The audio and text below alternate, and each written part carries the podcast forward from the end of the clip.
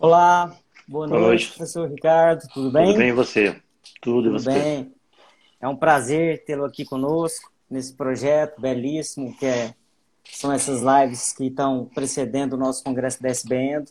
Queria te agradecer em nome da Sociedade Brasileira de Endodontia, em nome do nosso presidente, professor Marco Húngaro, em nome do nosso vice-presidente, professor Júlio Gavini a sua disponibilidade de estar aqui falando com a gente, doando um pouco do seu conhecimento, do seu tempo. Tá? O professor Marco acabou de entrar, dando as boas-vindas aqui. Fique à vontade para dar um alô para o pessoal aí. Boa noite, Júlio. Boa noite a todos aqui. Eu que agradeço a oportunidade pela Sociedade Brasileira de Endo, eu, através do professor Marco Unga, professor Júlio, você e o professor Daniel Decurso, o professor Estrela, fazendo um trabalho ímpar mantendo os nossos endodontistas focados, né? É, reativando a nossa endodontia um lugar de patamar, isso já começou com o professor Machado há alguns anos, né? Então, isso é muito importante ter uma entidade de classe para a gente poder não só unir nossas classes, mas também promover ciência, né? que a clínica seja praticada com evidência científica e possa promover saúde para o nosso paciente, que é o princípio de tudo, né? Com certeza.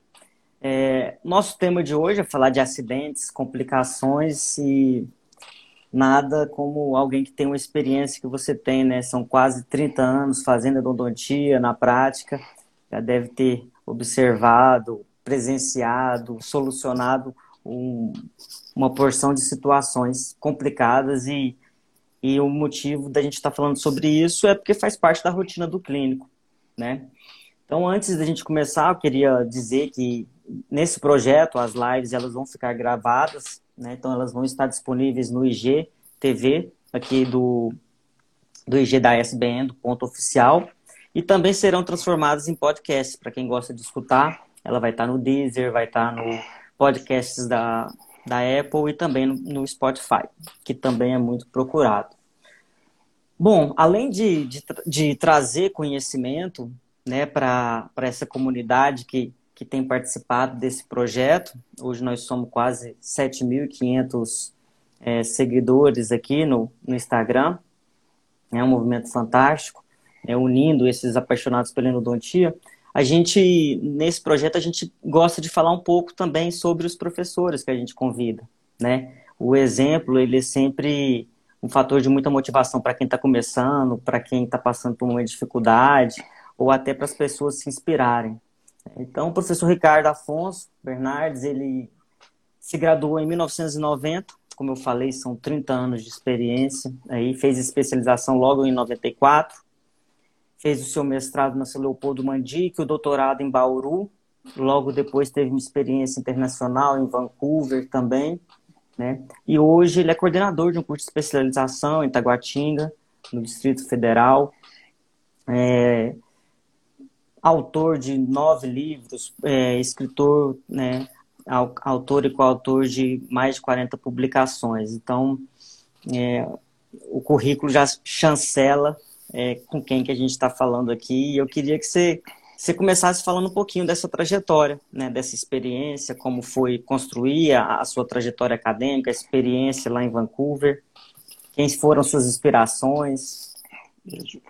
É, Julia, assim, eu sou um goiano falsificado, um mineiro falsificado. Eu nasci em Anápolis e meu pai mineiro, fui morar em Uberaba, fui criado em Uberaba. Fiz a minha formação em Uberaba e eu sou aquele menino criado por mãe. Meu pai, quando tinha 12 anos, foi comprar cigarro e não voltou. Então, eu falo para muitos meus alunos, se a gente tiver a diversidade, e a diversidade do momento é muito grande, for motivo para parar, eu estaria parado em Uberaba até agora, com 12 anos, chorando. Então, acho que eu costumo dizer que a vida da gente é um poema do Drummond, né? No meio do caminho tinha uma pedra, tinha uma pedra no meio do caminho. Você tem que saber driblar essa pedra e enfrentar esse problema da melhor maneira positiva. Às vezes você bate na pedra, se machuca, mas isso é um aprendizado. Então, a partir daí, eu precisei trabalhar desde 12 anos. Minha mãe era costureira, virou professora, fez magistério, fez pedagogia, fez sociologia. Ela sempre muito preocupou em passar ao lado da humanização no ensino. Eu escutando isso desde criança, tive vários subempregos menores começo de vida, como todo ser humano, fui engraxate, de cachorro quente, fui office boy, e no segundo grau eu já era é, como diziam meus colegas de infância, né, cabeçudo, cabeça grande, né? Então, gostava de estudar e comecei a ser professor de particular. A partir daí foi uma experiência boa, porque na faculdade me permitiu ser professor de segundo grau. Eu fui professor, tem muitos ex-alunos meus do Colégio José Ferreira em Uberaba, um colégio tradicional lá. Eu dava aula de física é, durante quatro anos. E sempre fui de superar limites. E falo para os alunos superar limites. Vim para Brasília em 90, trabalhei no Hospital Naval de Brasília, Uberaba era subordinado ao do Planalto, e trabalhei na emergência endodôntica. Eu tive uma formação muito boa em Uberaba eu tive grandes professores como o Dr. Rinaldo Matar e o Dr. Amir Matar.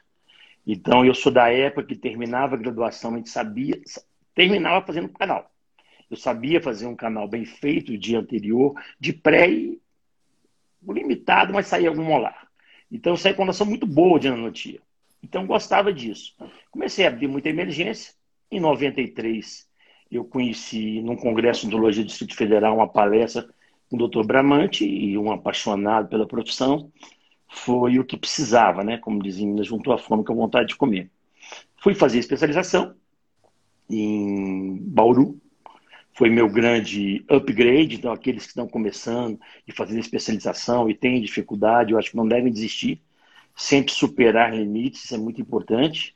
E sempre pensar é, na parte que da, da responsabilidade social que a gente tem eu sempre falo que um bom profissional tem que ter responsabilidade ética e, sobretudo, humanização. Mas, acima de tudo, o que a sociedade brasileira está batendo também é o quê? Ensinar a clínica baseada em evidência científica. Infelizmente, hoje nós temos mestres em Facebooks, PHDs, Instagrams, né, e pós-doutores em Twitter, né? E muita gente fala o que pensa, o que acha. Nada pessoal, você está numa conversa de boteco, né, a gente falando sobre futebol, sei lá, é, tipo, é algo que eu penso, o que eu acho. Mas lidar com o ser humano, trabalhar com ciência, a gente está vendo a pandemia, essa dicotomia, né? Politizar uma doença e esquecer a ciência, né? E isso é muito importante. E a partir daí, pelas oportunidades, eu me casei, tive filho muito mais novo, meu filho hoje faz especialização, é um grande orgulho para mim, o Matheus deve estar tá aí. E assumi família, precisei fazer. Aí eu precisei demorar, eu não fui fazer o mestrado e o doutorado. Eu sou favorável, quem pensa em fazer mestrado, nada contra quem já está fazendo, mas eu acho muito importante uma pessoa que vai entrar no estricto senso ter uma noção de clínica, porque às vezes entra muito seco, sem noção. De... Mas pode aprender, isso depende da curva de aprendizado. Mas eu já tinha uma mão, uma curva de aprendizado grande, quando fui fazer mestrado, né? já tinha oito, nove anos de formado, trabalhei com o professor Machado, Machado, o professor Machado foi meu orientador no mestrado, é, como assistente dele, a São Leopoldo Mandica abriu em Brasília 2002, 2003, me para ser coordenador. E isso, fui coordenador dela durante 10 anos e depois, por, por opção, a Biota Guatinha, uma entidade de classe muito forte, me chamaram para trabalhar. Então, assim, eu sou aquele clínico, vamos dizer, metido a querer estudar, porque eu, eu brinco com meus alunos, né? Que eu tenho que trabalhar, porque a única coisa que dá prisão no país é pensão alimentícia, e eu pago pensão a minha filha ainda. Então eu tenho que fazer canal. Eu faço canal todo o tempo. E, e, ao mesmo tempo, eu acho que fazer canal não é só ter aquela imagem negativa do cone travado lá embaixo. Você tem que saber a melhor a maneira adequada de se fazer, senão não tinha. E a partir daí, eu tento sempre, já vem da Grécia Antiga, né? Só sei que nada sei, né? Eu falo para meus alunos o dia que a gente falar que morrer, é, já que sabe tudo, pode morrer, né? Isso não é importante a gente está sempre aprendendo. Então, estou sempre correndo atrás, fazendo curso, estudando, aprendendo, ensinando para os meus alunos a desenvolver o pensamento crítico. Né? Não é o que eu penso, o que o professor Estrela pensa, é o que a ciência diz, que ele ensina com a ciência. Então, então a gente tem que trabalhar com isso. Os dois lados. Eu costumo dizer que é o lado da ciência, aplicando a clínica, e o lado do ser humano, sobretudo, preocupar como ser humano, como promover saúde. O dinheiro é consequência. E eu digo, graças a Deus, não sou um cara rico, sou de saúde, mas tudo que eu consegui na minha vida eu devo à minha profissão, com dignidade, todas as minhas conquistas. E isso eu dou graças muito a Deus e, claramente, correr atrás. A gente faz a parte da gente correr atrás e por ter também formação, né? Tive uma mãe maravilhosa que peitou tudo, criou dois filhos sozinhos, né? E Deus vai colocando pessoas boas na vida da gente, né? Colocou o Dr. Cláudio Bramante, né? Um grande pai acadêmico. Dr. Ivaldo Gomes de Moraes, pouca gente conhece, é um dos maiores estudiosos de cimentos, junto com o Dr. Berbert, ele desenvolveu o cimento CIDA 26, também era o segundo pai para mim, e um grande irmão que eu tenho, que é o professor Marco Antônio Ungro Duarte, que a gente fala muito sobre ciência. E a, a endodontia vai promovendo mais amizades. Amizades que vão se fortificando. Então, isso é importante nesse aspecto. Muito obrigado aí pelo depoimento. Como eu falei, é, é as histórias nos inspiram, né? A gente falou aqui, eu estou falando muito dos 30 anos de experiência, porque você é um clínico de, de 30 anos de consultório. E a gente vai falar sobre o motivo principal aqui em termos de conteúdo, sobre os acidentes e as complicações. Né? Nesses 30 anos, você deve ter deparado com vários acidentes, com iatrogenias, com complicações diversas. Mas fazendo um apanhado desde o começo, lá da década de 90, quando começou, até hoje, os dias atuais, como a gente trabalha hoje, os recursos eram diferentes. O acesso para o clínico do, do níquel titânio, do ponto de ultrassom, a magnificação. Então, era um, um outro modo de, de trabalhar. É, fazendo um paralelo aí entre lá no início e agora, você acha que a gente tem mais acidentes? Não vou personificar em uma pessoa em você, mas o endodontista, de modo geral, ele ele trabalha com mais ou com menos acidentes? Tem mais iatrogenia hoje ou no passado ou está igual? Júlia, eu costumo dizer o seguinte, é igual menino pequeno, que a mãe compra joelheira, tornozeleira e cotoveleira. Se ele não tiver jogueira, não tiver habilidade, ele pode ter o melhor instrumento, a melhor tecnologia do mundo, que ele vai cometer iatrogenia. Claro que antigamente, você trabalhando com limas de aço, vamos dizer um termos aí da modernidade, dentista raiz e Nutella, né? Eu aprendi a primeira endodontia com lima carra. Lima carra, se eu não soubesse trabalhar, secção quadrangular, ponta ativa, você tem muito mais sujeito a iatrogenia, isso é óbvio. Mas eu conheço vários profissionais que trabalham há muitos anos com lima carra, são assistente do nosso curso, professor Euripides, que trabalha magnificamente com limas manuais. E há pouco tempo, cinco anos atrás, ele introduziu o rotatório, hoje ele não larga o rotatório. Então, assim, o que é importante? Eu acho que é conhecimento e treinamento. Em toda aula eu coloco como exemplo, está em moda aí, já passou na Netflix sobre Michael Jordan. Ele foi o melhor do mundo. Ah, ótimo, nasceu com dono ou não. Ele treinava quatro, cinco horas a mais que todo mundo para desenvolver, melhorar as suas habilidades. O próprio treinador dele, o Phil Collins, o Phil Jackson, perdão, que é a inspiração para o Bernardinho, ele fala que toda profissão, dom é 2%, 98% é treinamento para você se tornar o melhor. Então, eu acho importante treinamento. Eu acho que em termos de acidente de complicação, tem de toda forma. O que falta é o treinamento e o conhecimento. Ou seja, as pessoas começam a assistir cursos de Brastemp de final de semana e não treina, já quer fazer rotatório. O reciprocante. Então, não faz um treinamento adequado da técnica vai ter heterogeneia. Ou seja, eu falo para todos os meus alunos, melhor marca de carro, aquele que você pode comprar e não deixa na mão. Então não vamos entrar em técnica, se usa reciprocante, se usa rotatório, se usa manual. Se você domina bem a sua técnica, você vai minimizar. Agora, o que eu acho mais importante hoje em dia, quando se tem um acidente, que eu falo para meus alunos, não precisa crucificar, mas vamos fazer autocrítica, vamos aprender a pensar onde você errou, o que, você precisa melhorar, para evitar os erros. Então, existe, eu acho que existe. Mas é, é muito difícil você mensurar especificamente o quê? É... Qual o índice de acidentes e complicações. Eu percebo, por exemplo, eu tinha muitos indicadores. Hoje em dia é uma realidade. Você tem uma endodontia delivery em cada clínica. Hoje a gente se torna profissionais com mais experiência, o especialista dos especialistas. Os casos que vêm para a gente são casos para o quê? Para resolver pepino, abacaxi. Ou seja, se central 11, 21 em linha reta, meu amigo, faz tempo que eu não vejo que é isso. Ou tem uma reabsorção, é dente, ou tem uma, alguma coisa ali dentro diferente. Mas eu acho que é importante é isso. E eu fico muito feliz quando colegas e alunos meus me superam, porque as pessoas conseguem desenvolver habilidade melhor que a gente. Porque tem professor que acha ruim. Não, não, eu acho que tem que se tornar melhor. Se a pessoa tem força de vontade e supera limites, tudo se aprende, nada é impossível. Então, assim, a gente não pode se atrer. Porque hoje a gente fica discutindo meio ou um. Né? Reciproca ou roda? Mas está limpando? Porque é, é, esses são os pensamentos. Ah, estão robotizando todas as profissões. Né? Então, quem perde o tempo, ou ganha o tempo, na verdade, e fazer uma boa anamnese, explicar para o paciente, conversar, explicar os riscos, quando há uma infecção secundária, né? Qual o problema de ter um abscesso, um flare-up? Qual o risco, mesmo usando é, é, lima de níquel titânio, que é de antenas de naves espaciais, nitinol, né?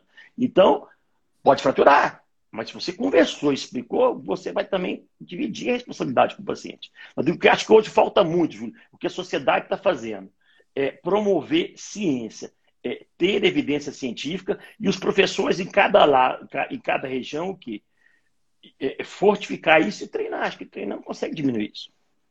Bacana. A gente tem valorizado muito a participação de quem está assistindo aqui a gente, então vou citar algumas pessoas, não dá para citar todo mundo, mas o professor Manuel te mandou um abraço aí, o professor Cruzeta ressaltou a sua objetividade aí, te parabenizando pela objetividade. A Viviane comentou que às vezes o que mudou não foi tanto a quantidade, mas o tipo de, de acidentes que acontecem. A gente vai falar um pouquinho sobre isso, né? Então, às vezes, no passado, com a lima de aço, a gente desviava mais, hoje, às vezes, a, a separação ocorre em um número maior, então é. acaba mudando o tipo. E o Alex falou que foi bacana você ter citado o grande professor Berbert aí. Vamos, vamos falar um pouco mais específico, então, desses é, acidentes iatrogênicos, né, em cada etapa. Então, a gente viu que hoje, trabalhando com uma odontologia mecanizada, com instrumentos cada vez mais flexíveis, a gente tem conseguido fazer o preparo de uma forma mais rápida e tem conseguido dedicar um pouco mais à abertura coronária, né? Mas eu queria que você começasse falando ali das iatrogenias, dos acidentes que, que podem ocorrer nessa fase e dificultar o, o nosso tratamento. Bom, o que a gente pode ter nessa primeira etapa vamos dizer, vamos chamar de complicação. Quais as complicações que a gente tem? São calcificações e obliterações. Né? Com o tempo, em função hoje, tem se comentado nos grupos, o índice de bruxismo e apertamento muito grande, traumas, né? a calcificação dos nódulos pulpares. Né? Antigamente não tinha, a gente tem que trabalhar só com brocas. Hoje, com o advento do ultrassom, a gente consegue, é, e com a magnificação, então não precisa ter aquela síndrome do pastinho feio, ah, eu não tenho microscópio, eu invisto numa lupa, né? Ou seja, ter a magnificação e ter um ultrassom é um grande advento. É um profissional que sempre investe, ele vai estar um pouco à frente. Então, essas obstruções, a gente pode trabalhar tranquilamente de qualquer de que forma? De você trabalhar com ultrassom. Deixa eu virar aqui. Ver se vai dar certo. Tem que segurar aqui, acho que vai. Então, essas classificações e subtrações, a gente vai falar dos diatrogênicos, né? Ver se o vídeo entra. Então, o que, que a gente trabalha com relação a isso? Você ter a capacidade de poder o quê? Tem um canal ali, um nódulo pulpar. Esse nódulo pulpar você vai trabalhar com ultrassom, né? Existem várias pontas. Hoje eu gosto muito de uma marca nacional. É um pesquisador, é uma, uma empresa do Capel, da Health, né? Não ganho nada para falar nisso. Falo porque as pontas são muito boas, né? E o que? É, pediu para tirar os comentários aí. De repente, para você poder ver melhor, depois você volta. Então, você vai trabalhando, pincelando contra as paredes, com a microscopia, né?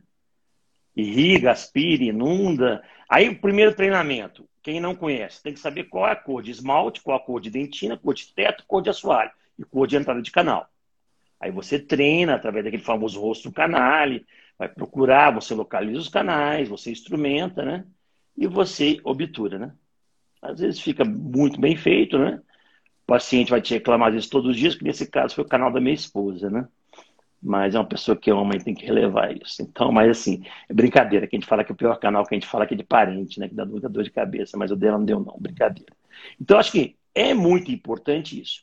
Outra coisa que pode acontecer são os casos de reabsorções gente pode ter reabsorções internas e externas, né? Todo mundo está cansado de saber isso. A reabsorção que você vê o canal é externa. Se você muda na técnica de Clark, ela foge da posição, a interna mantém. A interna é muito mais simples. Se você quiser ser mais preciso, você pode pedir uma tomografia. O que, que é importante nas reabsorções?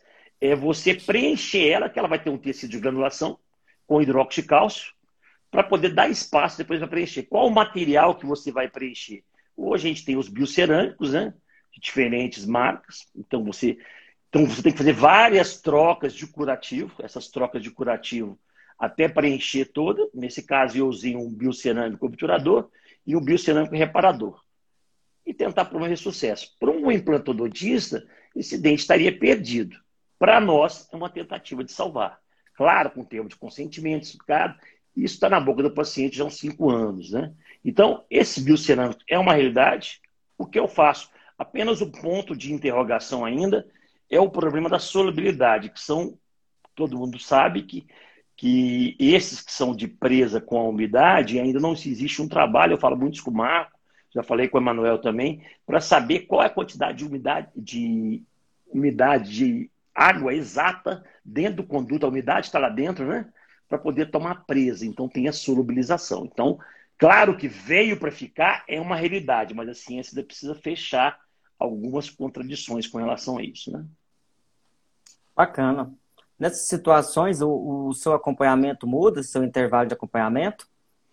Eu tento fazer de seis, seis meses, se o paciente tem condição de tomografia. O que eu tenho feito como rotina hoje, que é uma necessidade no caso de acidentes e complicações, eu tento, na maioria do possível, pedir a tomografia. Se o paciente não tem condição, eu tento pagar a tomografia, fiz um convênio com uma clínica em Brasília, para poder, mas não vamos dizer necessariamente que seja uma obrigatoriedade, porque a gente sabe que a realidade socioeconômica nossa no Brasil é difícil. Então, hoje tem a técnica de Clark, a técnica de, de Bramante Berbet, né? Então, o que a gente tem que ter noção é de adequar a nossa realidade. Mas se você pode, por exemplo, aquele que tem uma condição melhor e o que? Você é, poder fazer um convênio com a clínica radiológica e pagar entre 130 e 105, 150 reais a tomografia, eu acho que não é uma coisa impossível para tentar salvar o dente, não é tão caro para a nossa realidade. Né? Então eu tento incorporar, e principalmente agora que o grande problema da tomografia é colibia nos artefatos, né?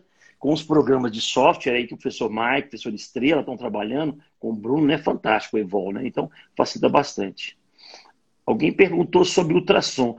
Eu acho que a melhor máquina de ultrassom é que você pode comprar. Eu, particularmente, no consultório, eu costumo investir naquelas marcas que já são de confiabilidade maiores. Eu uso da Action Satellec, que eu considero como se fosse a Ferrari dos ultrassons. Mas a verdade é saber trabalhar com ultrassom, saber trabalhar com sua marca, porque se não vira um sonho de consumo impossível, você vai indicar o mais caro e nem necessariamente o mais caro vai ser o melhor. É igual o carro, né? O meu sonho é a Ferrari. Eu posso comprar uma Ferrari, eu compro um carro que eu possa me levar a Goiânia e não me deixar na mão, né? Bacana. Eu sei que você fala também muito sobre uma etapa que pouca gente menciona e para o clínico é muito importante, que, que é a etapa do isolamento do campo operatório. É, eu queria que você falasse um pouquinho da importância dos critérios no, no, isolamento e como isso, se você não tiver esses critérios, pode te, te levar a esses acidentes. É, a primeira coisa, né? É o isolamento absoluto, hoje, ainda mais em tempos de pandemia, né? E eu acho é, é, fundamental você isolar, porque você vai diminuir a quantidade de spray significativamente, né? Você isola, faz um banho aí de com a gás, com álcool 70, ou hipoclorito no, no, no lençol no dia. Agora, se você não isola, você corre risco muito grande. Primeiro, de uma contaminação, segundo, de um flare-up, e de você começar a cometer as heterogenias. Né? Então, acho que assim, algumas coisas se pode se negociar, é, Júlio sei lá, meio a um milímetro, eu uso o líquido A ou B, mas a frequência você não pode e, negociar. Agora, isolamento é uma coisa que, inegociável. Ou seja, ah, o dente está sem coroa, isola de trás, coloca um grampo, passa um top ban, uma marria ortodôntica, um super bond, então é uma coisa que não dá para negociar. Ainda mais em tempos de pandemia hoje. Né? Então, todo dente tem que ser isolado. Isso, para mim, é, é princípio básico e fundamental. Perfeito, importantíssimo. Né? Os acidentes com hipoclorito de sódio são os mais ah, terríveis, com, né? Que com gente... hipoclorito, às vezes engolir algum, uma lima também, casos disso, né? Pois é. é. Graças a Deus a prevalência desse tipo de intercorrência tem diminuído porque cada vez mais o pessoal cada vez mais consciente, né? Isso. Bom, mais uma leva aqui de de pessoas ilustres que estão nos acompanhando aqui. Raimundo de Roraima mandou um abraço aí também, disse que está presente aí, tão distante. Acho que isso é a grande importância desse projeto. É, foi aluno nosso, né? Bacana. A gente conseguir estar tá perto, virtualmente, de pessoas que estão geograficamente tão distantes e aí confraternizando isso. aqui. O Eloy mandou um abraço, Álvaro Monteiro, Tatá, diz que tem uma honra de considerar uma amiga. Beatriz agradece os conhecimentos aí também. Tamara até colocou aqui o professor Celso Caldeira, que também Celcinho, sempre presente, pessoa, é. prestigiando é. aqui a live, comunicando com a né? gente, né? sabe muito, um, um grande Tatá. Tatá foi aluna nossa, faz especialização. Aí, ó, isolamento absoluto é melhor que muita gente. vamos, vamos para o próximo, vamos para o nosso, pro nosso próximo, pro nossos próximos itens aqui. Vamos falar um pouquinho sobre irrigação, né? O que, os cuidados que a gente tem que ter na irrigação, como que você vê essa etapa, né? Em termos de solução a utilizar, os cuidados e os acidentes, para depois a gente entrar na obturação. Tá. Irrigação. Primeira coisa, a gente tem que conhecer. O Rinaldo falava uma coisa muito interessante. Você tem que conhecer o instrumento que você trabalha. Então, anatomia e conhecimento de instrumental é básico. Então, às vezes, muita gente não sabe. Eu trabalho com uma agulha 27G. Qual o gauge é 27? Qual que é o diâmetro dela? Pouca gente sabe que é 40. Então, se o gauge dela é 27G e 40, qual é o preparo adequado que eu vou ter para essa agulha não estar travando e você não cometer uma anestesia com relação a quem? A irrigação. Assunto controverso. Tem gente que hoje aboliram o preparo cervical, né? Eu falo que são os canais triplos, não vou entrar no mérito. Se a pessoa tem sucesso com isso, parabéns. Mas eu ainda quero, desde os trabalhos do professor Pécora, do Grisólio Capelli, que a importância do preparo coronário para determinar o verdadeiro diâmetro anatômico, o preparo coronário tem o quê? Vai determinar o quê? A melhor o quê? Retificação de curvatura, melhor instrumentação e menor exclusão de debris. Então, isso, óbvio, isso facilita demais uma irrigação. O movimento de bombeamento, saber a substância que você está trabalhando, saber se esse dente tem lesão ou não tem lesão, para saber qual, até quando você vai. Há um trabalho do professor Vander Luz com relação à dinâmica de fluidos, que a gente fala o quê? Que as agulhas cortadas em bisel, você joga 3 milímetros acima. As agulhas de corte lateral, você bate na parede e joga 1 milímetro. Então, isso é muito importante. Conhecer as agulhas 29G e 30G da, da Navtip, que na verdade, quais são os tamanhos dela, 30 e 33, né? Então, eu preconizo a minha filosofia é uma filosofia é, biológica. Eu preconizo hipoclorito de soja 2,5%. O mais importante é a frequência de irrigação do que a concentração. Tem vários trabalhos do professor Siqueira e da professora Isabela Rossi que demonstra isso. Eu faço ativação ultrassônica três vezes 20 segundos e depois aplico o EDTA e faço ativação DTA um minuto, e depois três vezes 20 segundos com hipoclorito de sódio, tá certo? E neutralizo com suros. Caso de dentes com infecções secundárias, que são os casos de retratamento, a gente tem feito a última irrigação com clorexidina. Com muito cuidado, que a clorexidina é tempo dependente, mas ela não pode misturar com quem? Com o hipoclorito de sódio, porque ela pode liberar para a cloridina, nome difícil, e pode o quê? Pigmentar, escurecer o dente. Caso de extravasamento, que já aconteceu, vai, ficar, vai escurecer, acho que ficou um pouquinho para frente aqui a imagem. Tive dois casos, um na, na clínica da BO e um nisso. Qual o protocolo? Primeiro protocolo é irrigar abundantemente com soro. Então, você vai perceber que o paciente vai sentir uma dor muito forte. Neutraliza com soro, se você tiver Maxtrol ou Otosporin, preenche. De imediato, se você tiver ao alcance, um corticóide dose única. E depois você vai dar o quê? Corticó, é, anti-inflamatório. É o único caso que eu costumo brincar que o anti-inflamatório combina bem com antibiótico, né? Para você evitar uma infecção secundária. E a aplicação de laser de baixa intensidade na região também é muito boa, tem tido excelentes resultados. Com uma semana, a região pode ficar roxa, existe uma pomada, é o professor Marco Húngaro, que sabe muito, né? É, é né? Que usa para varize você vai passar para diminuir aquela roxidão. Né? O importante é dar suporte ao paciente. Acidentes acontecem, mas você conseguindo dar suporte ao paciente, ou seja, em 30 anos de profissão, com vários alunos, acho que já passaram na minha mão mais de 450 alunos, tivemos dois acidentes. Dois acidentes. Um que era o disso, é tá ficando velho, esquecendo o nome dos remédios. Então, assim, é bom que lembra. então, assim, isso é importante. Você, se você sabe trabalhar com a técnica, você vai, vai se tiver um acidente, faz, vamos ter, dar o suporte ao paciente para que não ocorra problema.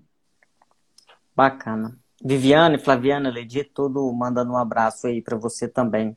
Acho que você respondeu a pergunta da Aline, que ela queria saber mesmo a sequência do, do seu protocolo de irrigação. Você falou aí, né? O hipoclorito 2,5, EDTA e soro, que ela perguntou. Acho que está respondido. E você muda a concentração? Você acha relevante mudar a concentração de 2,5 em alguma situação clínica? Não, não. Eu acho o seguinte, para o aluno que está começando, inclusive nos nossos cursos, para bio, a gente utiliza hipoclorito a 1%. Porque às vezes a mão está mais pesada, a curva de aprendizado está começando, para evitar as iatrogenias, né? Mas eu já fui da turma do meio por cento, passei por 1%, e quando a ciência chegou a 2,5%, eu parei. Se tiver evidência científica comprovada que aumente, eu vou aumentar. Mas, por enquanto, salvo engano, não quero entrar na controvérsia com a turma da clorexidina, tá certo? Mas o dia que a gente tiver uma revisão sistemática que clorexidina dissolve matéria orgânica, eu boto para clorexidina numa boa, com todo respeito. Então, cada um tem sua filosofia. Tem vários profissionais que usam só clorexidina. Se dá certo, ótimo. Eu não acredito dentro do que eu pesquisei, em termos de ciência, do que eu aplico. Então, acho que a gente tem que ter essa conduta com relação a respeitar as diferenças com relação a isso. Nunca usei Viviane 5%. Tenho medo. 5% é, é, é alto, né? A gente já é. usa em, em, trabalhos experimentais e a manipulação dele já é mais, mais perigosa, né? Então, clinicamente, é um, é um risco que às vezes não, não compensa. Bom, vamos, vamos falar um pouquinho sobre obturação, então, em termos de cimento, né? Então, em termos de acidentes, falando, existe algum cimento que é mais propenso a ocorrer algum tipo de acidente, algum tipo de intercorrência, dor pós-operatória? Quais foram os tipos de acidentes que você mais presenciou relativos a. a eu acho que o que, que na verdade, quanto, quanto à concentração, o tipo do cimento, o cimento de óxido já não acho não, a literatura mostra, né? Ele, quando extra, extravasa, ele tem uma reação inflamatória maior, ele causa mais dor, né? Existe um trabalho do professor Marco Húngaro aí, que quando você tem as pericimentites, traumáticas, né? Você dá o decadron, você causou uma, uma agressão, você dá um decadron em dose única para poder minimizar isso. O que eu percebo, quanto mais compatível biologicamente o cimento, menor a chance de dar problema. Então não vamos dizer que eu nunca extravasei. A minha ideia é, eu instrumento a um milímetro, eu faço batente, na NECPB eu continuo batente, mas eu faço a limpeza foraminal, vou pelo menos até uma 20, 25, ou uma lima do diâmetro é, menor que o diâmetro cirúrgico, onde vou travar o cone, tá certo? Então acaba, de, muita gente usa aquele termo do surplus, né? do puff, né? você usando a técnica, acaba acontecendo isso. Mas eu acho que dessa forma, sem problema nenhum. Mas eu não sou a favor do extravasamento proposital. Eu tenho até um caso aqui que eu consegui passar, que a gente erra muito e a gente pode ter problemas disso, de extravasamento. E você vai ter o quê? Não necessariamente é, é, ter que operar. Eu tinha um colega meu, que extravasava, ele operava. Eu falei, não, pera, respira. O importante é você fazer uma preservação e acompanhar com relação a isso que está acontecendo, tá certo? Então, assim, eu tenho um caso de extravasamento de H+, que eu quase assinei meu nome no, no seio maxilar da paciente, no segundo molar superior, que tinha uma lesão. Eu fui usar a ibeditagra, não prestei atenção. Estamos acompanhando há 5, 6 anos com tomografia, não teve dor nenhuma. Ou seja, a gente faz a parte da rima, o Pai do Céu também abençoa também, que tem horas que não é possível. Então, acho que é importante, é bom senso. Porque se você promover uma sanificação, claro que você pode ter um azar de formar um glândulo corpo estranho, dar um flare-up, abscedar. Isso pode ter problemas intrínsecos acontecer isso com relação aos cimentos. Mas graças a Deus, problema sério, igual tem na literatura, de parestesia ou de alguma coisa que a gente percebe, graças a Deus eu não tive. Só esse caso seio maxilar aí, mas está acompanhando. Muito bom. E como você já falou, né, o importante frente a qualquer tipo de intercorrência é manter a atenção ao paciente, né? O acompanhamento, tá monitorando, como você está tá citando para a gente aí. Você já teve algum caso de, a gente vê em relatos de caso, às vezes, a proximidade de um molar inferior muito grande com o canal mandibular e acabar por por expulsar o cimento pelo canal mandibular? Já viu isso? Já, já Não, só, graças a Deus, só, só em artigo. Só em artigo. Graças Bacana. a Deus. E como assim, como eu peço, como vem muito retratamento, vem muita complicação, eu peço tomografia e eu oriento, ah, com todo respeito aos radiologistas, mas é importante nós, endodontistas, sabemos trabalhar as imagens DICOM nos programas, então eu procuro estudar o caso clínico para saber qual é a área de risco, onde estou trabalhando, né? para não ter esse problema também, não cometer as heterogenias, mas graças a Deus não. Um dos das queixas do paciente é o desconforto pós-operatório. Né? Você, o que, que você elenca como manobra para se evitar? O que, que, que, o endodontista pode ter um cuidado a mais ou o que, que ele faz e não deveria fazer para evitar um, uma dor pós-operatória? Júlio, boa pergunta. Em 2017, quando estava lançando a XPN do Shaper, a gente foi um grupo de endodontistas para fazer o curso de Belian em Oslo. E o debeliante da Noruega, primeira coisa, quando vai fazer eles cortam o custo de trabalho. Vai ter que reabilitar mesmo, eles não querem que tenha interferência oclusão. O que eu vejo muito, o endodontista tem que ter um conhecimento mínimo de oclusão. A maioria dos casos termina indo correndo, cansado. Eu acho que já é uma unanimidade colocar o número de vida. E manda, abre e fecha, abre e fecha. Só habitual livre, né? E esquece os outros movimentos. Esquece os movimentos. Guia de relação cêntrica, você vai ter o quê? Movimentos de lateralidade, balanceio, as dores são violentas, guia de trabalho. Você faz o incisivo central. Se você deixa aquele calombo de e o número de vida, e quando vai fazer o trespasse ali, o overbite e o overjet, o paciente vai morrer de dor. Então, eu acho importante, quando você terminar o seu trabalho, você fazer a testagem. Ou seja, aquelas condições básicas. Se toca posterior, anterior vai tocar. Se faz guia anterior, posterior não toca. Se faz guia de trabalho, guia de balanceio não toca. Ou seja, testa os movimentos básicos. Não precisa ser um profundo conhecedor de oclusão, como o irmão do Daniel, de curso, né, que sabe muito e ensina com maestria, mas tem uma noção básica. A gente tem que ter, hoje em dia, cada dia mais exige do especialista um conhecimento multidisciplinar. Porque ele vai ser um super especialista bitolado. Ele tem que ter um conhecimento multidisciplinar para poder lidar, porque senão ele vai abrir e fecha e só, e só habitual livre e o paciente está com balanceio. As piores dores que eu já vi chegando no meu consultório são em balanceio. Então, assim, as pericimentis podem ser traumáticas, a gente sabe, né? Químicas ou bacterianas. As duas primeiras você tem como evitar. O cuidado de irrigar, o cuidado de instrumentar, para não ter que ter aquela tecla, ai, menos um, né? Passou, tira um, né? Sentiu a dor, menos um. É, de sobre medicar ou sobre obturar. A terceira é bacteriana. Aí você tem que o quê? É, ter bom senso da natureza humana, como vai reagir, e explicar para o paciente. Quando eu me formei, a gente saía prescrevendo todo paciente que fazia canal, o que, que vai acontecer? Você teria que o quê? Cataflã voltarei, né?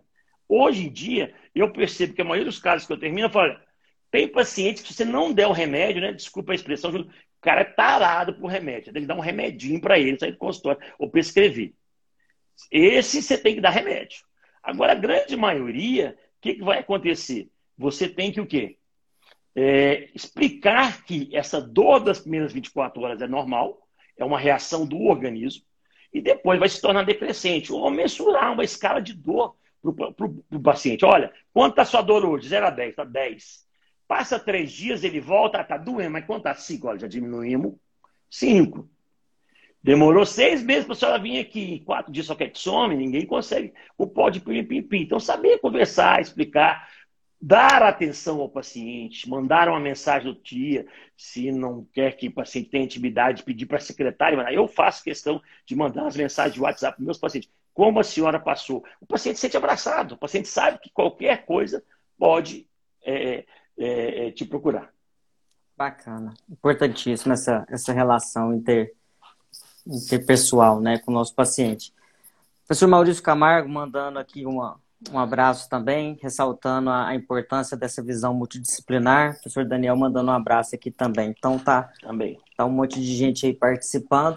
Queria dizer para quem está participando aí, fique à vontade para colocar as perguntas. O, o número de situações que envolvem as intercorrências é muito grande, então você que está assistindo aí quiser lançar a pergunta, pode falar aí que, que a gente vai respondendo aqui.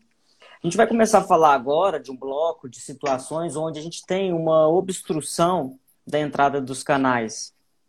E isso é cada vez mais comum. A gente, quem trabalha como especialista, é, recebe muitas situações de precisar fazer uma reintervenção, um retratamento endodôntico, né? Queria que você falasse um pouquinho sobre aquelas restaurações, né? Que são difíceis de serem removidos, os cuidados que a gente tem que fazer e o que, que isso pode ocasionar nessa, nessa remoção e depois dos núcleos protéticos. Olha, o que a gente tem? Primeiro, restaurações. Se é em número de vida, menos mal. Tem pontas de ultrassom que você vai trabalhar e vai retirar. Ah, professor, eu tenho dúvida o que é ionômero e o que é dente. Você vai usar um evidenciador de cárie, um azul de metileno. A matéria orgânica vai pigmentar, o artificial não vai pigmentar. Então você já vai diferenciar, que te facilita isso como dica. Eu não sei o que anda acontecendo, viu? Eu ando é intrigado? Porque tem gente que enche de resina não só a câmara pulpamentada de conduto, né? Acho que perdeu alguma coisa que quer esconder. Então, ultimamente, quando eu vou retratar, eu demoro, às vezes, um dia para desmontar, uma sessão para desmontar. Então é paciência, não adianta ir com broca, tem que ter uma magnificação e perceber. O ultrassom ajuda bastante. Bom, eu fui da época, deixa eu virar aqui, deixa eu conseguir aqui, que remover ultrassom tinha saca prótese, pequeno gigante, broca de vidia. Hoje você vai conseguir com 99% usando essa técnica, onde você vai aliviar o cimento. Eu falo para meus alunos que é aumentar o pescoço do dente, o alívio, Antigamente era Broca LN, hoje tem as pontas da Helsi, é 8, é 5 ou de outra marca. E isso você vai aumentar. E depois você vai trabalhar. Tem gente que trabalha com dois ultrassons. Quem não tem dois ultrassons, não esquecer do outro lado, colocar um cabo de espelho para não ter uma antecipação de quem? Da, da vibração ultrassônica. E paciência, um minuto de cada lado, vai intercalando, tá certo? E uma hora sai. Hoje eu posso dizer para você, remoção de núcleos metálicos 99,9% precisa. Só isso que te falar que precisa ter o desgaste inicial, né? Para você ver a linha de cimentação. Esse desgaste é fundamental, né? Bom, pinos rosqueáveis, você vai mostrar isso aqui, o finalzinho, claro que não sai em cinco minutos, né? Depois de uma batalha de meia hora, quando vê, ele pula para fora. Né? Aí você vai usar as recomendações, isolar. Pinos rosqueados, eu acho mais fáceis, porque você vai trabalhar no sentido anti-horário você usa uma ponta de ultrassom, vai desgastando a, a, a parte onde tem o cimento, eu costumo dizer que é levantar, aumentar o pescoço do pino. E ele sai. Claro que não é 5 segundos, mas a maioria de 15 minutos a meia hora sai. Bom, os mais difíceis são os pinos de fibra de vidro. Os pinos de fibra de vidro vai ter que ter paciência. Você vai cortar, vai visualizar, existe uma propriedade desse cimento que ele desmancha em contato tixotropia, que é essa propriedade. Então, você vai trabalhar com ele e ele vai estourando, saindo esposinho. Você para e olha de novo. É bom sempre, quando trabalhar sem, de vez em quando, você jogar um pouco de umidade para você ficar brilhante o pino e você. Aí é paciência. Ah, quero saber sobre a direção? Nesse caso, eu usei um, um, um, um grampo transparente, com a indústria nacional também faz, não ganho nada disso. O Júlio da Indusbelo, que isso facilita bastante você para saber se o pinto está sendo removido ou não, quando a raiz é curta ou, ou não. Isso me facilita bastante. Então, assim, é paciência. E você vai conseguir remover. Só que é o seguinte, aonde que ele foi desviado, ele continua desviando, então você vai tatuar. Paciência, paciência e treinamento. Eu acho que são os mais difíceis. Materiais obturadores. Você vai trabalhar com retratamento. Às vezes você pode ter um pouco de sorte, né? Na época não tinha ponta o formato de flash do Capelli é Clear Sonic. Eu peguei uma ponta de irrigação, você vê aquela gutapecha, aquela gutapecha não está saindo, e você vai desobstruir a gutapecha remanescente. Como? Com ultrassom com atividade. Então, aquele dia que também Papai do Céu que te ajuda a liberar o que está lá dentro. Né? Então, ou seja, vai um pouco de habilidade, um pouco de treinamento, e eu acredito também, não só sorte, sorte é o mínimo, mas você consegue limpar. Então, hoje eu acho fundamental para esses três tipos de problema: treinamento, magnificação, tá certo? O Maurício está aí, não vai gostar de eu falar, que o Maurício gosta das melhores limas. Eu falo, começa uma lima mais barata, depois compra uma lima média, ou luva, perdão, lupa, depois uma lupa, lupa melhor, e depois investe, se tiver condição no microscópio. Então, hoje em dia, assim, não dá para se trabalhar em acidentes, complicações sem o quê? Sem é, é, magnificação. Acho que magnificação é fundamental com relação a isso. Bacana. Mas é, a sua resposta está alinhada que o professor Maurício falou na live dele. Ele também indica a, a utilizar as lupras de entrada. O Ricardo, a Cristiana Lobo, ela pediu para a gente inverter um pouquinho a ordem. Ela disse que os maiores desafios que ela acredita serem, estar envolvidos com os desvios e as fraturas de instrumento. Então, para a gente não correr o risco de, não, de ficar sem falar, vamos falar um pouquinho sobre. É, escolhe um dos dois aí, você falar sobre o desvio tá. ou a fratura dos instrumentos. Tá. Desvio, vamos lá. Chega para o consultório assim, ó, não achei a luz do canal. Se você continuar tentar achar sem ela, não vai conseguir. Então, se tem desvio, tomografia, princípio básico. A tomografia você vai ver a luz do canal, você vai direcionar e a magnificação também. Se tem desvio, aí eu tenho, se eu tenho canal calcificado, eu posso trabalhar com pontas de ultrassom ou com limas de cateterismo, que tem limas do mercado muito boas. As limas da VDW, né, C-Pilot ou é lançado no mercado, o professor Marco fez trabalho, as targets. Então você acha a luz do canal e você vai obturar. Então, desvio, eu preciso disso. Ah, eu tenho um desvio, criei um degrau. Eu tenho que aprender a trabalhar com uma lima pré-curvada. Essa lima pré-curvada, um caso de uma, uma, aluna nossa excelente, acho que ela está aí, a Jaqueline, você vai o quê? Se você for com ela reta, então você vai com a pré-curvada e tenta achar. Desceu um milímetro, radiografa. Desceu mais um milímetro, radiografa. Então, esses desvios, invariavelmente, você vai prometer um desgaste maior e conseguiu. Ou seja, nesse caso, foi feito do curso de tomografia. Se fosse na minha clínica, talvez eu pediria tomografia. Então, desvio, basicamente, é isso. Se você for em linha reta, você não consegue. Se você pré-curvar, você facilita. Bom, perfuração, acho que é chover no molhado, né? Vários cimentos, obturadores de reparo, biocerâmicos, né? Só uma ressalva rapidamente, Júlio, esse caso aí, ó, tinha uma perfuração, eu vedei com o biocerâmico, seis meses já formalizando o reparo, quando voltou com um ano, a lesão voltou. Olha a solubilidade do biocerâmico. Então, assim, não estou condenando. O professor Leandro Pereira, no Modesto Webinar, ele colocou muita propriedade. Luz amarela ainda para os biocerâmicos. Vamos terminar as pesquisas dele toda, para casos selecionados, sim, mas não começar a usar indiscriminadamente para todos os casos. Bom, e tá aí. Se eu tenho aí um caso de perfuração também, ó, foi essa semana. O que eu acho mais incrível, ó, a pessoa não tinha percebido que tinha desviado. Aí você vai com a lima Redson, você tira, né? Fratura. Bom, tem trabalho de fratura, uma revisão de literatura de 2010, que o mais importante na fratura não é remover, é passar e limpar a área crítica, que é o forame apical. Então, às vezes, a pessoa fica muito preocupada em remover. Claro que se você tiver habilidade, você vai remover. Então, você tem três coisas fratura. Você vai remover, vai ultrapassar, ultrapassar, não ultrapassar e, às vezes, operar. Se você conseguir remover, ultrapassar, operar, as duas primeiras eu acho que são as melhores. Bom, primeira coisa, a gente tem que o quê? Dilatar até a entrada do canal. Isso aí, veio um desgaste maior. Para dilatar e para ver, você precisa ter ultrassom e magnificação. Como você vai tirar? Quanto mais na porção reta, mais fácil de sair e quanto menor o fragmento. Agora, se você vai tirar laçando igual Terauchi, endo cowboy, com uma agulha com super bonder, é treinamento. Aí é a técnica que você. Mas às vezes não consegue tirar. Então, o que tem que dizer é isso, ó. Tá ali, então o que você tem que trabalhar? Ao redor da lima, começa a promover um desgaste. Então, todo, por isso que às vezes, se você passou, eu não corro o risco de tentar remover. Porque o desgaste vai ser muito grande e talvez pode dar o azar de jogar lá para baixo. Aí você promove o desgaste, ela vai tentar girar e ela vai sair. Então, isso é importante com relação a isso. Ó, ó o desgaste que foi ocasionado. Enfraqueceu a estrutura mas conseguiu remover. Então, tem que tomar muito cuidado. Se você vai remover kit maceran, endo, extrato, eu até comentei no grupo de formador de opiniões, tem é, gente que domina. Eu comprei o extrator Teraúcho, custou mil dólares. Júlio, não consegui laçar nenhuma lima. Foi dinheiro mais gasto. Ou seja, não tive paciência para treinar, eu não tive habilidade. Então adianta, não adianta você ter melhor técnica, entendeu? Mas tem gente que consegue.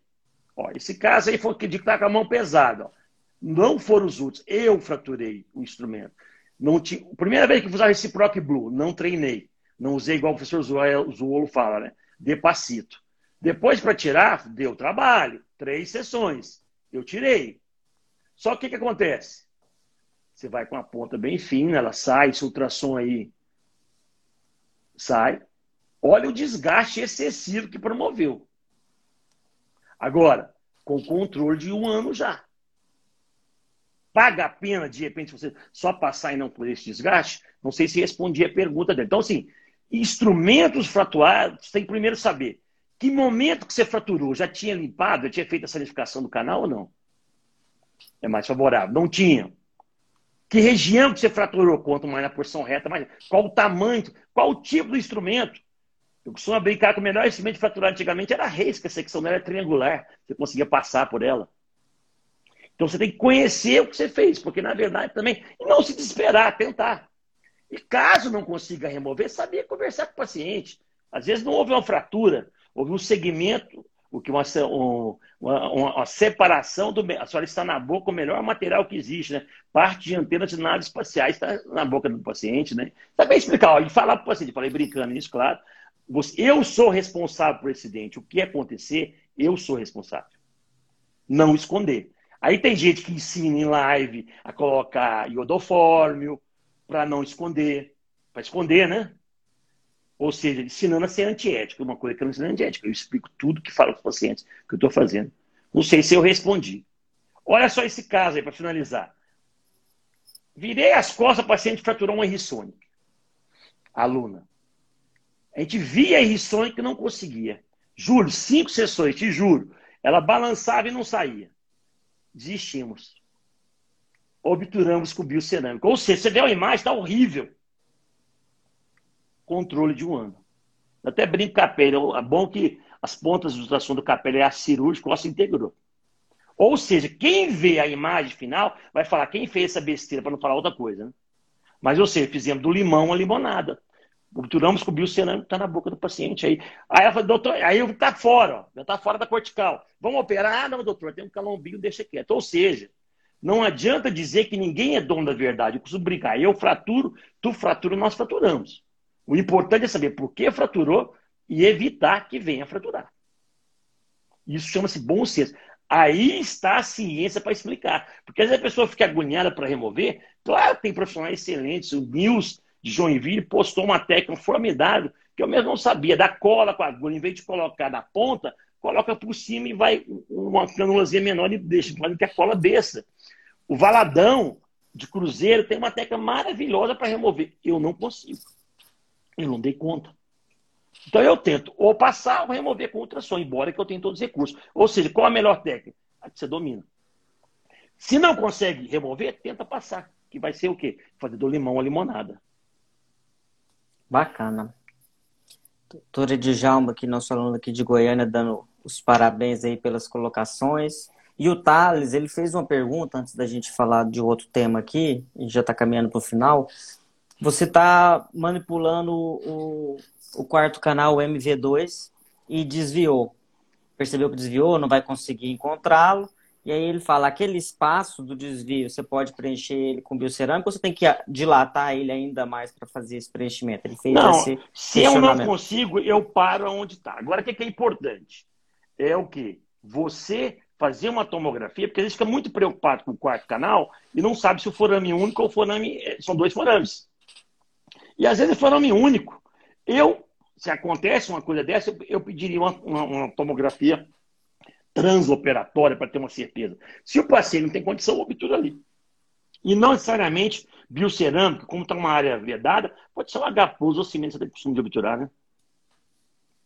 Bacana. A gente já está caminhando para o final. Não sei se vai dar tempo da gente falar muito. Então, eu vou passar para um próximo item e a gente já vai já vai pensando aí que a gente já. O tempo tá, passou muito rápido, né? Já são aí, ó, 9h26. Muito já. obrigado, eu agradeço sobre conduzir com excelência. e o pessoal está gostando e participando, isso é muito bom. A gente conseguir respondendo as dúvidas de todo mundo e o pessoal ir participando. Nas situações de arrombamento do forame, ou aconteceu por um erro na odontometria, alguma situação levou a esse arrombamento, ou o paciente já chegou com esse arrombamento do forame, Né? Como contornar essa situação? Quais são essas implicações ali?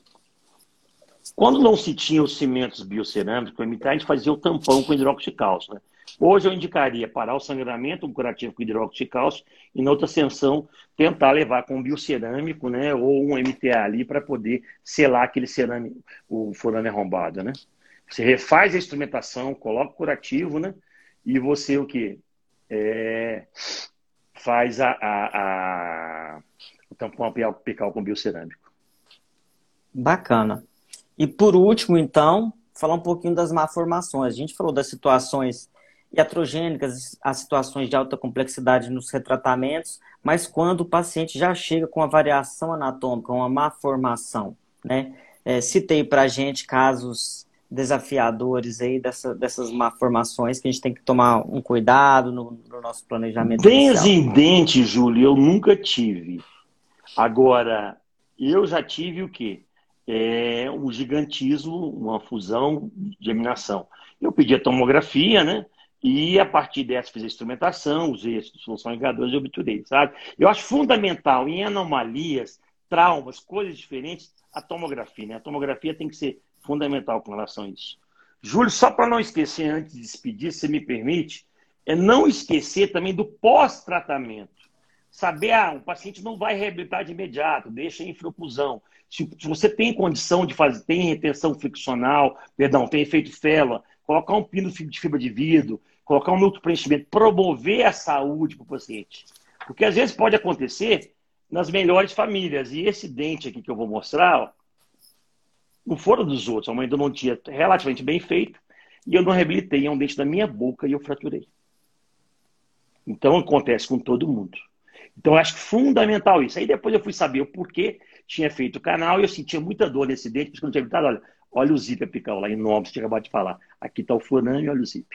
Na época, o colega foi instrumentar com aquele contra-ângulo da Cavo, usando o Lima Kai Redson, né? Teve um desvio enorme. Então, acho que é importante não se esquecer do pós-operatório.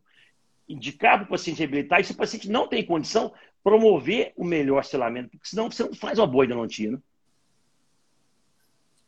São várias etapas né, que promovem saúde do paciente, né? desde o diagnóstico até a, a restauração, né? passando por todas as etapas. Abertura, instrumentação, sanificação, medicação. Eu, particularmente, muita gente vai não gostar, mas eu uso a seguinte frase: você pode convencer uma necro-retratamento, todo mundo a fazer canal de necro-retratamento em uma sessão. O difícil é convencer o biofilme e as bactérias a morrerem naquela sessão, né? Então, eu sou da filosofia altamente biológica, uso medicação. Não vou entrar no mérito aí, não, porque senão querer controvérsia demais com os amigos, né? Depois não vão querer tomar cerveja comigo depois da pandemia. Bom, o outro amigo que entrou aqui agora te mandou um, um cumprimento aqui, é o professor Júlio Gavini, né, nosso vice-presidente, que sempre está acompanhando excelente pessoa. aqui. Excelente no... pessoa. O nosso tempo acabou. A Maria Helena falou, mandou um recadinho para mim aí, parabenizando pela live também. Um abraço para Maria Helena, professora Patrícia, que, sempre acompanha também.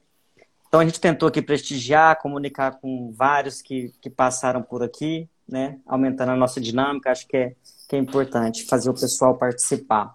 Infelizmente, nosso tempo acabou. A gente tem um minutinho aqui agora, que eu vou te passar a palavra, já te agradecer muito rápido para você ter tempo de fazer suas colocações finais, agradecimentos ou, ou mandar uma mensagem para o pessoal que está aqui nos assistindo. Eu queria agradecer a todos pela presença, dizer que a gente não esquecer da evidência científica, a evidência científica é fundamental, né? Eu acho que a gente tem que trabalhar. Meus contatos estão aqui. Eu tenho que agradecer meu alicerce aí, também o inspirador, o Dr. Clóvis, e a minha família, né, que é a base de tudo, a minha esposa e meus filhos, a minha mãe. E o que, que é importante, acima de tudo, você trabalhar com ciência, com evidência científica, ter treinamento, nesse momento a gente se cuidar e tentar promover sempre a saúde. Né? Não colocar o dinheiro acima de tudo na nossa profissão, porque o dinheiro é importante, né? Mas não é. Deixa eu fazer um jabá do meu filho. Ó, meu filho está com Slide Academy, ensinando a fazer slides. Professores que não conhecem, segue meu filho aí. Ele